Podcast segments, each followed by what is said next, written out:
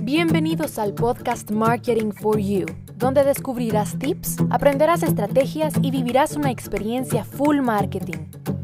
Con Daniela Montenegro.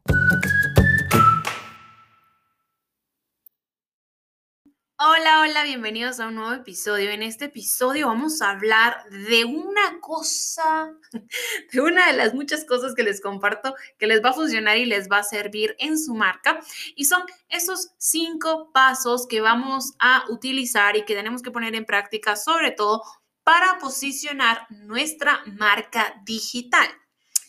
Así que vamos a comenzar con esos cinco pasos, señores, porque yo, bueno, creo que ya no es momento de convencerlos de que necesitamos estar en el mundo digital, ni tampoco momento de convencerlos de que tienen que tener una estrategia digital, porque ya hay más de 50 episodios hablando sobre marketing digital y dándole razones a ustedes para tener su estrategia.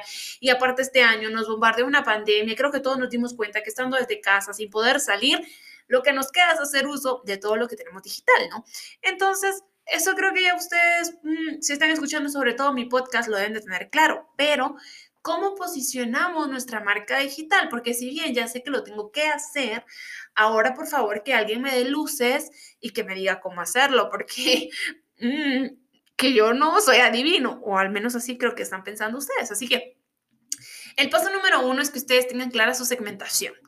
Antes de cualquier otra cosa, de verdad, ustedes deben de tener muy, muy claro quién es su cliente ideal, tener súper identificadas sus características demográficas, sociales, económicas, cuáles son sus gustos y sus preferencias, porque después nosotros vamos a poder hacer, o bueno, en este caso ustedes van a poder hacer un análisis de cuáles son sus dolores, cuáles son sus deseos, sus frustraciones, sus dificultades y basado en eso, cómo su marca le da una solución, porque esa solución en el mundo digital va a ser clave para generar empatía, para generar insights, para lograr viralidad, para eh, generar contenido de alto valor. Entonces, Comenzamos con una buena segmentación de clientes. De hecho, para hacer una buena segmentación de clientes, pueden hacer uso también del famoso mapa de empatía, que se lo recomiendo.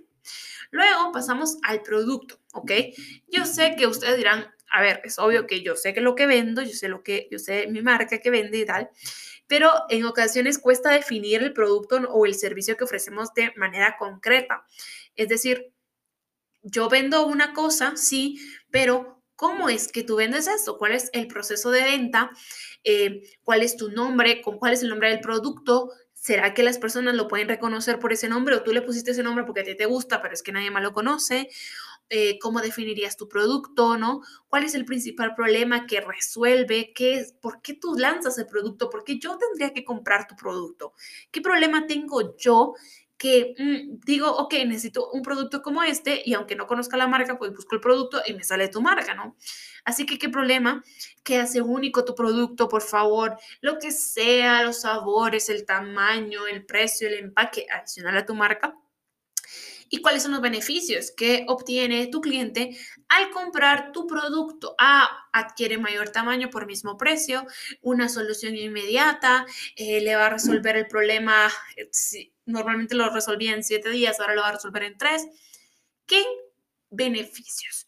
Porque realmente estas eh, respuestas que les a estas preguntas lo que nos van a permitir es que nosotros vamos a poner, poder delimitar bien hasta dónde llega nuestro producto. Ya tenemos nuestro segmento y la mezcla entre mi producto, mi segmento, hasta dónde llega, me va a ayudar a generar contenido e ideas, hacer una segmentación en publicidad, etc. Luego vamos a pasar al tercer paso, que es el contenido de valor para posicionar nuestra marca digital, ¿no? Pero si yo no sé quién es mi segmento, ni estoy segura de que mi producto realmente pues no voy a poder hacer contenido de valor, ¿no? Entonces, el contenido de valor, señores, eso va para todo, es parte, o sea, es un pilar en el marketing digital hoy en día, eh, un pilar de comunicación, tanto si tienes solo sitio web como si tienes sitio web y redes sociales, ¿no? Va, en ambas, en ambas va porque nos va a permitir dar a conocer digitalmente tu marca eh, sin ser invasivo porque no es publicidad. Además, vas a mostrar valor, vas a aportar algo nuevo, va a ser una marca interesante, innovadora, entretenida, etc. Así que eso es clave. ¿Qué preguntas te puedes hacer tú para crear contenido de valor? Por ejemplo, ¿cuál es tu objetivo como negocio? Ah, mi objetivo, hablando de la marca Daniela Montenegro, mi objetivo es ayudar a emprendedores a crecer y vender más a través de eh, marketing digital. Ok, entonces, como mi objetivo es ayudar a emprendedores, pues yo voy a compartir contenido que ayude a emprendedores a vender y a crecer, ¿no? Herramientas, tips, estrategias, etcétera. ¿Por qué tu cliente debería de comprarte a ti y no a tu competencia? Ah, deberían comprarme a mí porque soy una persona responsable, entrego en tiempo, tengo buenas tarifas, por ejemplo, tengo experiencia, conocimiento, ok, pues enséñalo, enseña con contenido cuál es tu experiencia, cuál es tu conocimiento, qué piensan tus clientes de tu servicio.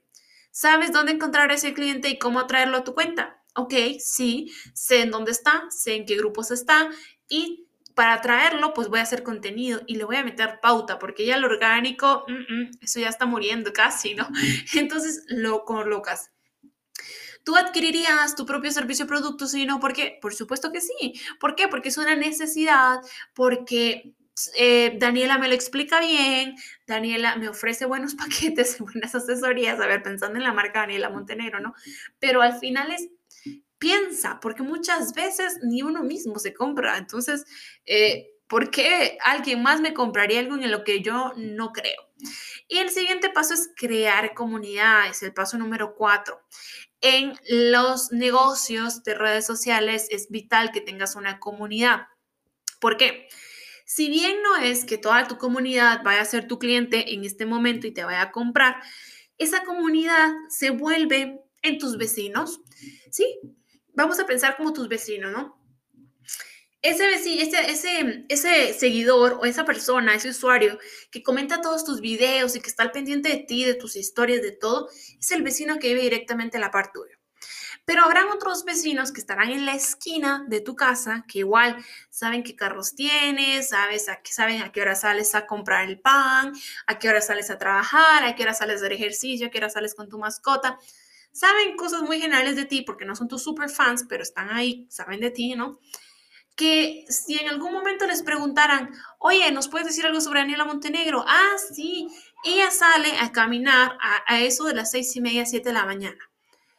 Eso pasa con las marcas y con tu comunidad, son tus vecinos. Y si bien no te van a comprar, cuando alguien le pregunte a ese vecino, ¿sabes algo de marketing digital? Ah, sí, yo sigo a Daniela Montenegro, que es muy, muy buena y comparte muy, muy buen contenido y aparte presta servicio. ¿Sí? Entonces, las comunidades son imprescindibles para poder tener un buen posicionamiento digital. Luego pasamos a el paso número 5. Perdón si escucharon por ahí garritas, pero es que tengo acá a mi perrito que tiene frío y me ha pedido que lo cargue. Entonces, bueno, soy una consentidora con este perrito. Pues les decía que el paso número 5 es el factor humano, ¿ok?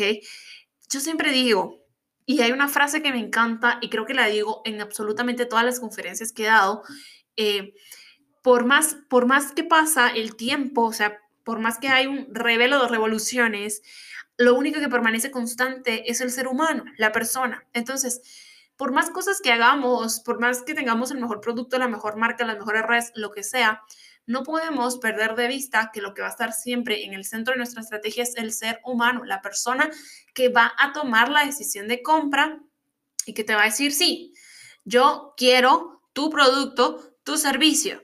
Esa persona es en la que tú tienes que prestar tu atención. Así que tienes que tener un trato personalizado, responder pronto, responder como a ti te gustaría que te respondieran o como a ti te gusta que te respondan otros emprendimientos o otros negocios. Acompañarlos hasta que resuelvan su problema o su necesidad. Y si por alguna razón tu producto no se lo solucionara, dales ideas, dale soluciones.